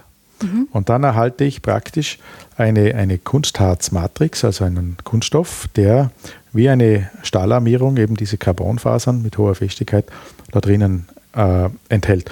Äh, und damit kriegt man sehr, sehr leichte, extrem hochfeste Bauteile. Mhm. Also der, der, die Spitzenausführungen von Leichtbau sind Carbon. Ja. Dann finden wir es im Flugzeugbau. Äh, der BMW i3 wäre so ein Fall. Äh, wir würden es aber auch bei Rennrädern finden. Mhm. Mhm. Ähm, die Schwierigkeit beim Carbon ist, dass es eine relativ teure Faser ist, weil der Herstellungsprozess sehr aufwendig ist. Und ähm, je nach Herstellungsprozess man mit den Abfällen beachtliche, also wenn man einen Zuschnitt zum Beispiel hat, dass man so einer Fläche das herausschneidet, das Teil, dann habe ich einfach Kosten durch die Abfälle auch noch. Mhm. Und das Recycling ist eine, eine dritte Frage. Äh, es gibt dann also irgendwo für Massenanwendungen äh, doch andere Richtungen auch. Aber der Carbon selber ist, wenn man so will, der Golden Standard, ja. äh, was Gewicht und Leistung angeht. Und darum findet man es überall dort, wo, wo eine Top-Performance gefordert wird. Der Nachteil ist halt, dass die Prozesse sehr viel Handarbeit enthalten und die Automatisierung deshalb äh, darunter leidet, dass eine Härtung gleich einmal 15, 20 Minuten dauert. Das heißt, meine Presse, die ein Teil macht, ist 15 Minuten beschäftigt. Das ist zu lang. Mhm. Das ist eindeutig zu lang. Das ist jetzt für ein, äh, vielleicht für ein Snowboard noch kein Thema. Ja. Aber wenn man Autohersteller ist und man will eine Karosserie fertigen und man hat halt ein Fertigungsziel von ein paar hunderttausend, dann wird das kritisch, mhm. weil die, die, die Presszeiten einfach die gegenüber einem Metall, das man über Presse in ein paar Sekunden in der Form hat, habe ich dann relativ lange Zeiten. Und da geht's dann, da gibt es dann Stress. Und da beginnen dann auch andere Konzepte, aber man wird wahrscheinlich schauen müssen, was sich in Zukunft entwickelt. Mhm. Also, also jetzt, Sie suchen nach Alternativen zu Carbon? Ja, man muss so sehen, oder? Wenn würden wir in Carbon jetzt unmittelbar äh, stark einsteigen, dann äh, legen wir uns eigentlich mit sehr etablierten Forschungslinien an. Das, mhm. das liegt da, da, da sind wirklich große, große äh, Forschungsgruppen sehr intensiv dran. Und die Frage ist dann schon, ob wir uns da äh, sinnvollerweise bewegen oder ob wir sagen, naja, suchen wir mal äh, alternative Konzepte. Und dann sitzen wir uns ein bisschen hin und sagen, was wären denn eigentlich, wir möchten eigentlich kurze Taktzeiten ja. erreichen, automatisierte Fertigung und äh, sind jetzt nicht unbedingt bei den extremen Leichtbau. Für uns wäre ein, ein äh, mittlerer Leichtbau als Ziel äh, bei guter Taktzeit, also bei kurzen Taktzeiten auch ein Thema. Dann könnt ihr auch zum Beispiel kleine Maschinenelemente aus faserverstärkten Kunststoffen machen. Da ist dann aber vielleicht nicht, da kann es Carbon sein, es muss aber nicht sein. Und dann verwenden wir halt nicht mehr Harze, die man aushärten muss in einem Ofen und in der, in der Presse, sondern die man durch thermische Umformung, also durch einfach erweichen, thermoplastisch formt. Und dann kommen Taktzeiten herunter. Mhm. Und dann habe ich faserverstärkte Kunststoffe, die für viele Anwendungen gut sind. Ja. Und das ist eigentlich unsere Linie. Wobei wir dann auch nach dem Carbon noch äh, Zellulosefasern einsetzen, weil wir sagen, es ist vielleicht auch nicht immer Carbon erforderlich. Und es mhm. ist auch das Bruchverhalten vom Carbon ein anderes. Das bricht also schlagartig und für manche Anwendungen ist ein etwas elastischerer Werkstoff fast gescheiter. Mhm. Und darum äh, gehen unsere Linien jetzt ein bisschen an dem vorbei und sagen, naja, wir haben natürlich die Möglichkeit, zum Beispiel äh, solche Thermoplaststrukturen äh, zu bauen. Da kann man jetzt wieder mit, da kommen wir wieder ein bisschen in unseren Textilbereich hinein. Sagen wir, ja, mischen wir mal Fasern, thermoplastische, nicht thermoplastische, weil die Technik daran heute noch hängt, dass es eigentlich mehr macht. man braucht ein Konsortium aus Partnern. Und das ist der Punkt, wo wir wieder ein bisschen ansetzen. Sagen, mhm. naja, wir könnten das machen und äh, da experimentieren wir dann auch. Und die mhm. Resultate schauen eigentlich ganz zufriedenstellend aus. Und äh, nächste Woche bin ich bei einem Unternehmen und stelle denen mal vor, sage, machen wir mal was. Ja. Also wirklich ein, ein Richtung eines Bauteils dann. Mhm. Also Sie haben da auch schon was, was. Naja, das, das, sind, das sind dann äh, Teile. Wir machen also zum Beispiel, da ist jetzt klassische Wissenschaft, da macht man also äh, systematische Arbeiten, äh, schaut sich an, wie verhält sich der Werkstoff mit verschiedenen Temperaturen und Mischungsverhältnisse mhm. und Festigkeiten und Biegesteifigkeiten und äh, Feuchteaufnahmen. Da kommt der Riesen. das ist schon richtig eine, eine da arbeitet der Wissenschaftler gerade an der Publikation. Und die Muster auf derselben Seite sind die Vorzeigemuster, wo wir bei einem Unternehmen sagen, also der eine würde euch das Material liefern und bei euch wird es folgendermaßen in die Maschinen passen. Mhm. Und dann ist die Frage, machen wir mal was. Weil, weil äh, das sind dann Übergänge, wo ein Textilien, Textilien zum Beispiel eine Schnalle mit integriert bekommen. Das mhm. wird, wo ich praktisch ein Stück habe, elastisches Band. Typischer Fall wäre Skibrille, wo der, der, die Verbindung zur Brille wird dann ins Band integriert. Also das ist dann praktisch das, hinten das elastische Band ja. und auf den beiden Seiten, wo die Brille dran montiert wird, ist das direkt das Band selber. Mhm. Das hat dann ein hartes Formteil. Alles in einem Stück mhm, sozusagen. genau. Und das kann ja. man, und äh, dem, dem ich es vorstelle, der macht Ski, Skibrillen. Ja. also deshalb das Beispiel. Ja, ja. Aber von, von der, wenn Sie das jetzt erklären müssten, ist es dann ähm, derselbe Stoff, der da in unterschiedlichen Eigenschaften, die er mit sich bringt, äh, sozusagen nein, ausgenutzt wird? Oder? Ja, nein, das ist ja so, dass man, wenn man jetzt dieses konkrete Beispiel nimmt, da habe ich praktisch die, eine, eine Herstellung eines Materials und an bestimmten Zonen, von denen ich weiß, dort will ich später äh, meine Formung machen, mhm. da wechsle ich das Material. Ja. Und äh, das wird dann bereits an das fertige Stück praktisch passend hergestellt. Mhm. Und der folgende Schritt nimmt dann das Band und formt es. Mhm. Und aus dem Band entstehen dann eigentlich fertige Teile. Und das hat den Charme, dass das Ganze sehr gut führbar und automatisierbar wird, weil eben genau dieses weiche, äh, nicht führbare von den textilen Strukturen vor sich geformt sind, äh, vermeidbar ist, weil man eigentlich ein Band hat wie auf einem Gurt. Also ja, und ich spare mir dieses Plastikverbindungsstück, genau, oder? Genau, genau. Und, und habe natürlich eine perfekte Einbindung, weil ich einen faserverstärkten Kunststoff dort mache. Mhm. Also wird leichter und aber schnelle Taktzeit und ich habe eine, ein, ein Produkt, das durchaus interessant ist. Mhm. Herr Bechtold, was, wie gehen Sie, sind Sie, wie, ist es jetzt Grundlagenforschung, angewandte Forschung, mischen Sie das, überschneidet das sich das? Also, wie, wie, wie gehen in, Sie mit dem, mit dem äh, um? Das ist ein, ein, ein ziemlicher Spagat. Ja. Und zwar äh, zum Beispiel jetzt gerade diese Composites sind ja. bei dem, was der Wissenschaftler jetzt konkret macht, Grundlagenforschung. Da geht es also wirklich um das Erstellen von Basisdaten. Mhm. Und zur selben Zeit habe ich im Auge, äh, was mache ich, wenn die Daten entsprechend rauskommen. Ja. Also wenn das sich so bewahrheitet, der hat jetzt sehr gute Festigkeiten, dann habe ich praktisch als eines der, aus dieser systematischen Arbeit eine Zone, von der ich sagen kann, das wäre die Zone, auf der man eine Maschine später planen könnte, weil wir ja ungefähr wissen, wie die Maschinen laufen. Und dann können wir sagen, okay, unser wissenschaftliches Feld sollte zumindest auch einschließen, wo die Maschine läuft. Also was Temperaturen zum Beispiel angeht oder Mischungsverhältnisse. Mhm. Und mit, mit dem, was er jetzt als Grundlagensatz hat, schreibt er eine wissenschaftliche Arbeit, weil die beschreibt einfach einmal die Möglichkeit, so etwas herzustellen. Einfach, wie verhalten sich die Materialien. Auf derselben Seite ist das meine Basis, dass ich frech genug sein kann, zu einem Unternehmen zu sagen, schau mal, es geht. Ja. Mach mal was. Und äh, dann wird es aber nur mehr ein Ausschnitt daraus auf einen Produktionsprozess umgelegt. Da, da ist auch die Gedankenwelt ganz anders. Da geht es dann um äh, maschinelle Konzepte, um Materialmengen, da wird dann richtig ein bisschen gerechnet. Aber man tut sich leichter, weil man hat jetzt diesen Grundlagendatensatz schon da. Mhm. Das machen auch Sie? Das Umlegen auf die Maschine? Ja. Nein, das kann ich nicht mehr alleine. Da muss ich dann schauen, ja. weil da muss ich verstehen auch, was die, was die tun.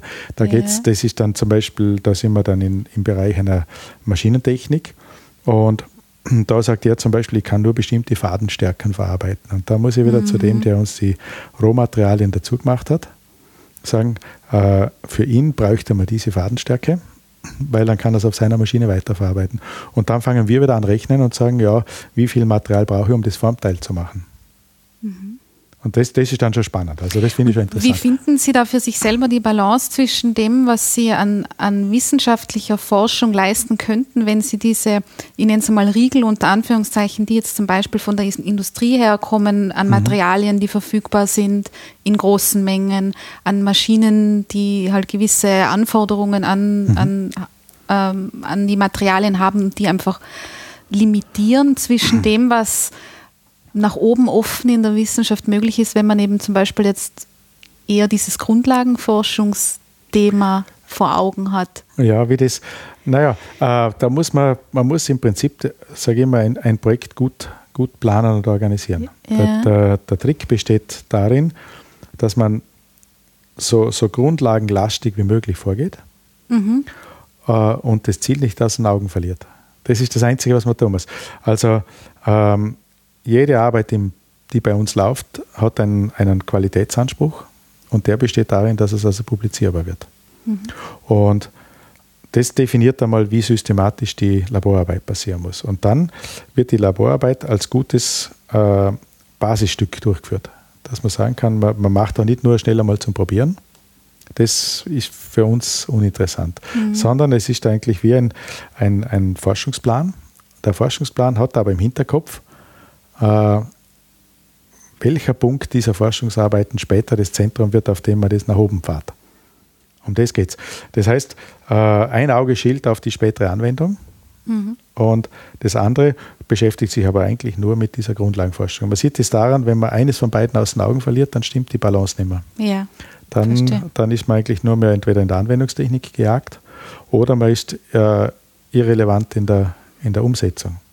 Und, und das ist schon eine spannende Geschichte. Aber ich habe so ein Beispiel mit einem Unternehmen, das war heute Vormittag.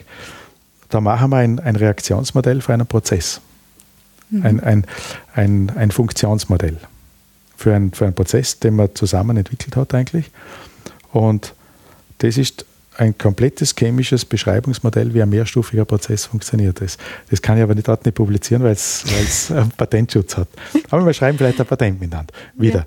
Ja. Und äh, wir haben da auch dann schon so ein gekoppeltes. Aber der, das ist dann eigentlich die Grundlagenforschung schon drin, das Modell einmal sauber zu etablieren. Da ist unglaublich viel publiziert worden in dem Feld und sehr viel davon ist eigentlich Nonsens. Mhm. Und das merkt man dann erst, wenn man da drin steckt. Sagt man, ui, ui, ui. Und da habe ich gesagt, wir machen einmal ein Modell. Und wenn unser Modell stimmt, dann läuft eure Anlage so, wie das Modell sagt. Und dann kann man nämlich mit der Anlage sinnvoll fahren. Und wenn das Modell anders sich verhält, dann wissen wir, dass das Modell falsch ist. Mhm. Und so ist passiert. Aber jetzt nach, nach ich glaube, jetzt sind wir da ja, fast ein halbes Jahr dran. Und jetzt haben wir aber langsam ein Modell und damit verstehen wir, was die Anlage macht. Die Anlage produziert aber täglich. Mhm. Das Problem ist aber, wenn man das optimieren will, dann, dann kann ich das mit Trial und Error, dann reden wir über Tonnen. Oder ich habe ein, ein Bild im Kopf, das ist dann eben die Grundlagenarbeit, das erklärt uns, was da drin passiert. Mhm. Also das, Sie sehen das schon so ein bisschen als gegenseitiges Profitieren dann letzten ja, Endes, ja, oder? Für das beide ist schon Bereiche. Schon. Ja, ja, absolut. Ja. Absolut, weil viele Forschungsfragen entstehen eigentlich aus dem, dass man gar nicht weiß, was läuft. Mhm. Und dann liest man auch. Ich habe noch also ein Thema, das ist ein, ein triviales Thema, wenn ich da zu jemand hingehe. Das ist für, einfach nur ein, ein analytisches Thema. Dann lese ich ein bisschen Literatur nach und dann finde ich schon ganz wenig. Und für diese konkrete Fragestellung, weil die niemand hat, gibt es gar keine Methode. Ich, hab, ich, ich stecke jetzt da zum Beispiel im Dilemma, ähm, das, das, das, Projekt wartet jetzt einmal, bis ich überhaupt eine analytische Lösung habe. Mhm. Und äh, weil uns ist aber ganz eine äh, Basischemie, also ganz was Einfaches eigentlich. Mhm. Aber es hat nie jemand Verraten Sie uns, um was es geht, oder ist das jetzt unpraktisch? Nein, das kann man. Ja, es geht, äh, ist, ist, ist, sehr chemisch. Ja. Äh, es, es, geht einfach um, um eine äh, Bestimmung von Bromat. Mhm. Und zwar in, in Gegenwart von Brom. Also ganz was Einfaches eigentlich. Sind, ja. Das sind zwei Grundstoffe. Und das Problem ist aber, dass das eine in Spuren drin ist und das andere sehr viel. Und, und wären die nur vernünftig in der Verteilung, wäre es leicht. Und mhm. plötzlich habe ich dann ein, ein, ein, chemisches Dilemma, das gar nicht mehr so einfach ist. Nicht mhm. trivial. Und da muss ich jetzt schauen und sonst muss ich mal jemanden fragen und sagen, hilf mir mal oder, oder was sagt ihr dazu?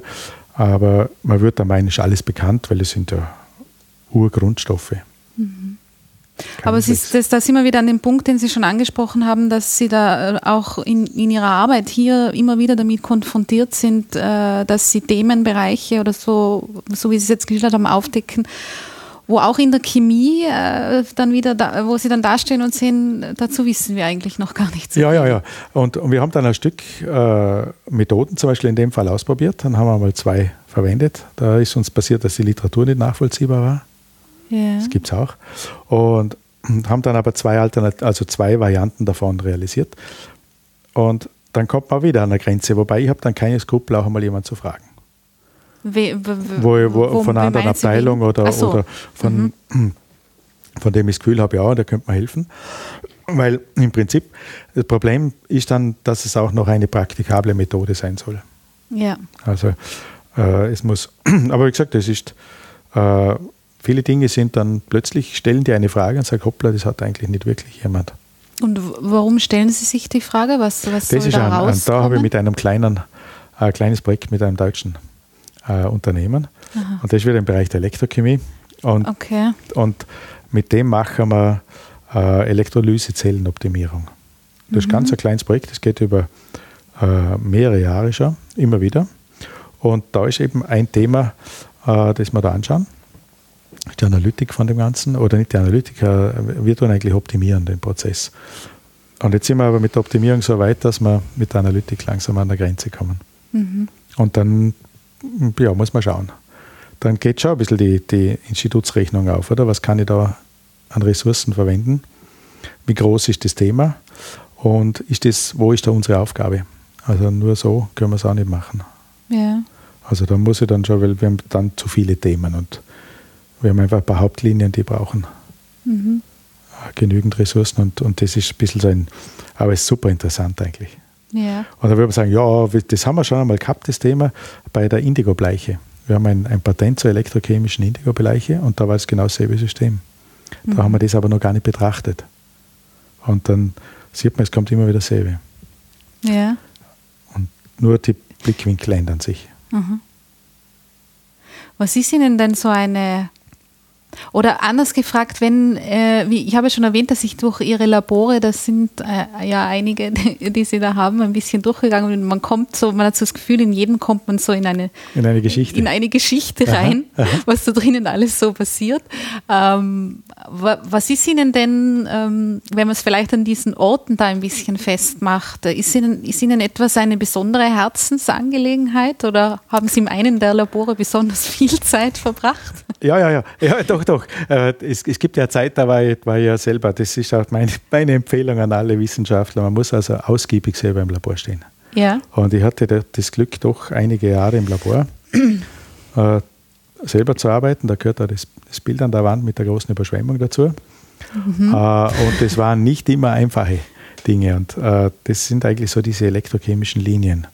Aber ich kann am Institut, wenn man mir jetzt fragt, welches Thema mein bevorzugtes ist, dann könnte ich keines davon nennen. Wir haben den Luxus, unglaublich gute Themen zu haben, mhm. aus meiner Sicht. Und äh, würde ich das eine forcieren äh, oder das andere, dann wäre es nicht der, der Aufgabe entsprechend. Aber die, die, diese elektrochemischen Umwandlungen faszinieren mich, aber genauso ja. fasziniert mich der Leichtbau oder die Zellulosefaserforschung. Das heißt, und die sind dann auch wieder verwandt. Also das mhm. ist das Unglaubliche, wenn man sich genau anschaut, merkt man, hoppla, Zellulosen kommen bei allen vor. In meinem Mal färbt man sie und plötzlich ähm, ist eigentlich die Faszination die Chemie selber. Ja. Und solange da ein bisschen Chemie dabei ist, finde ich das immer super. ja, ja, das ja. glaube ich. Ja, Jetzt muss ich aber auf das Bild doch, also ich kann beschreiben, es ist ein Bild aus einem Labor und es sieht für mich jetzt aus, als wäre da irgendwas, ich weiß nicht, ist, ist da was explodiert? Nein, nein zum Glück nicht. das ist ein, ein äh, Prototyp für ein Färbeverfahren. Und zwar Aha. hatten wir dort einen Prototyp für Testzwecke. Hinter dem war geplant, einen größeren zu bauen. Also der hat 250 Ampere, was sehr viel ist von der Stromstärke, also eine Elektrolysezelle. Und die große hätte 1000 gehabt. Und die war, das war ein Element davon. Das ist aber, wie man auch sieht, nicht gelaufen. Wir haben es dann modifiziert. Das war eine, äh, nur um das, das ist sowieso eine recht interessante Geschichte. Ähm, wir haben dann den, den Prototyp zurückgebracht, das war ein Frankfurter Partner. Mhm und ihn dort zerlegt. Und beim Zerlegen wird mir klar, was da drinnen läuft. Und aus der Geschichte des Prototyps und des Nachfolgers haben wir eine wissenschaftliche Arbeit gemacht, weil das Phänomen nicht bekannt war. Also das, das Phänomen selber dann, haben wir einfach die Daten von der und eine, eine Betrachtung des Ganzen. Und das ist ein hochinteressantes Phänomen eigentlich gewesen für solche Spezialzellen. Das ist also richtig was Spezielles gewesen. Und dahinter ist dann der 1000 Ampere Prototyp entstanden. Also mhm. die Geschichte hat ein gutes Ende. Und rechts daneben haben wir auch einen Forschungspreis gekriegt dafür, ja. für dasselbe. Aber das Bild rechts erinnert mich daran, äh, bei Verhandlungen nicht zu scharf dran zu gehen. Ja. Weil das war, das ist schon eine, eine, eine, gewisse Anspannung. Also das war keine, keine sonderlich mhm. erfolgreiche Zeit, wenn man einen Prototyp hat und von dem erwartet man, dass er zum Laufen kommt. und er läuft bis zu einem bestimmten Punkt und sobald die Leistungszahlen nach oben gehen sollen, bricht er eigentlich zusammen.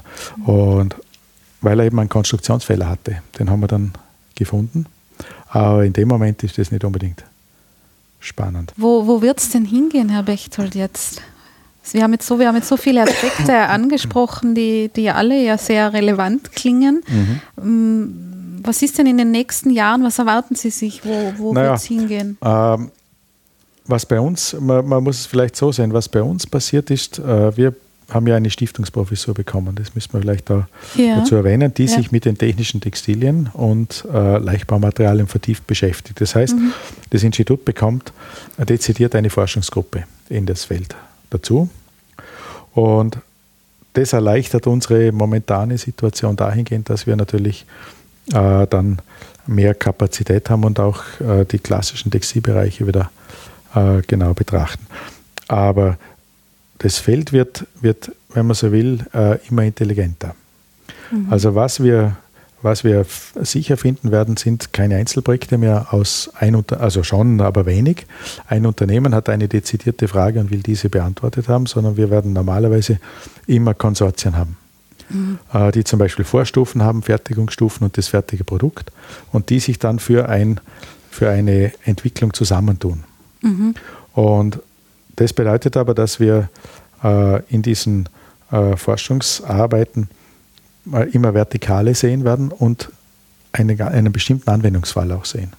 Also wenn man jetzt zum Beispiel vergleicht, wir haben eine Linie Leichtbau, Textil, Beton, Sensortextilien, das ist eine, eine Riesenbaugeschichte. Da haben wir noch antimikrobielle Textilien, da ja. haben wir die Dialyse, da haben wir Silikon. Also jetzt so auf dem, auf dem Tisch liegen so, einige Projekte. Ja, ja, was nur so herumliegt. ja. Und äh, man muss dann sagen, gut, unser Schwerpunkt ist immer diese textile Struktur, die Kompetenz in dem Bereich.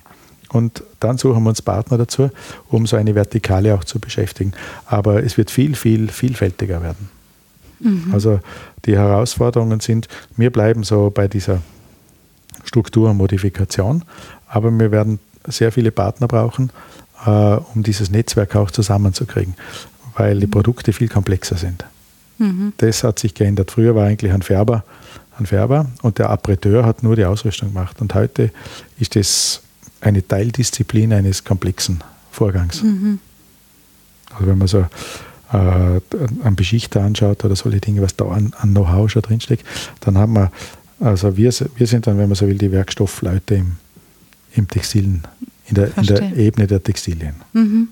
Also darum ist, ist es gar nicht so, dass man sagt, es wird jetzt äh, Nanotechnologie oder intelligente Textilien, sondern es richtet sich eigentlich ganz nach einem konkreten Entwicklungsfall. Äh, die Fragestellungen sind immer verwandt, aber es sind dann eher Konsortien, die mhm. forschen. Das wird sich ändern. Mhm. Ansonsten wird, wird die Breite riesig. Also da, wir haben im Moment eigentlich eine fast eine Goldgräberstimmung im Land. ja, ja, ja, ja, tatsächlich, ja, ja, ja. Weil einfach die, diese, diese Möglichkeiten des der Textilbereich ist äh, wieder, wieder entdeckt worden von anderen Industrien als, mhm. als Spezialtechnologie. Mhm. Und da bewegt sich plötzlich etwas, wo, wo das haben wir nie äh, erwartet. Ja. Also jetzt ist es so, wenn wir, wenn wir sagen, wir machen ein Konsortium, es ist eher so, dass wir gar nicht recht nachkommen mhm. mit äh, Projekten gestalten. Weil das Potenzial jetzt auch von anderen Seiten erkannt ja, wird, oder wie? Ja, also das nächste Projekt, was wir, was wir formulieren, beschäftigt sich eben zum Beispiel nur mit der Integration elektrischer Strukturen in Textilien. Das ist also mhm. ganz ein, wenn man so will, ein grundlagenorientiertes, aber mit ein, die Lösungen sind dann frei, verschiedene Konzepte. Und da, da, da wenn ich mit den Firmen nur frage, sagen die ja, das ist ein Wahnsinn. Mhm. Und da tun wir jetzt zum Beispiel mit einer deutschen Hochschule, machen wir da wieder ein Stück. Also da, ist enorme Dynamik im Moment. Das ist super, super gut. Ja. Jetzt habe ich noch, äh, aus Neugier muss ich es jetzt einfach trotzdem fragen, weil neben mir liegt so ein weißer Stoff. Sie haben gesagt, das könnte Ihnen fürs Putzen ja, relevant sein. Ähm, der ist antimikrobiell. Antimikrobiell. Ja, mhm. wie, wie kann ein Stoff solche Eigenschaften per se schon haben ohne Putzmittel? Achso, ja, das, das ist eine, schon ein spezielles Finish jetzt. Ja. Das ist eine, eine, eine Mischung. Äh, bei dem man praktisch äh, durch Auflagerung, in dem Fall ist äh, ein Metallsalz, ah. äh, dass man praktisch eine, eine, wie soll man sagen, selbst äh, antimikrobielle Eigenschaft hat, ohne dass man aber zu viel verteilt überall. Mhm. Und damit hat man eigentlich äh, höhere Hygiene. Das ist eigentlich das Ziel. Es ist ein, ein interessantes Produkt, weil es ein, äh, für eine Firma ist, aber entstanden aus, aus einem Satz von Forschungslinien. Also mhm. da davor sind Grundlagenforschungsarbeiten zum Beispiel über das Verhalten äh, von Kupfer in, äh, in, in, alkalischen Lösungen und, und, mit diesem und jenem System und auf Fasern und hin und her. Also gibt es ja fast eine ganze Dissertation. Mhm. Und plötzlich diskutieren wir mit dem Unternehmer und dann sagt er, ja, wäre das möglich? Und dann sagen wir, ja, eigentlich, das müsste gehen. Und dann, dann geht es eigentlich sehr schnell. Das ist dann ein äh, Konzept, das aus diesen Daten praktisch nur das Richtige raussucht und sagt, probieren wir mal so. Dann wird das nur kurz optimiert und dann macht man einen Anwendungsfall.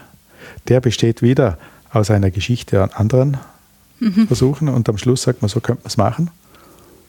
Und dann fragen wir in Innsbruck nach ein paar, ob sie uns das testen. Sagt man, ja, es passt. Und, und schon ist das auf dem Tisch. Also das, was wir da haben, aus dem werden jetzt eigentlich schon die ersten genäht für Probeversuche. Ja.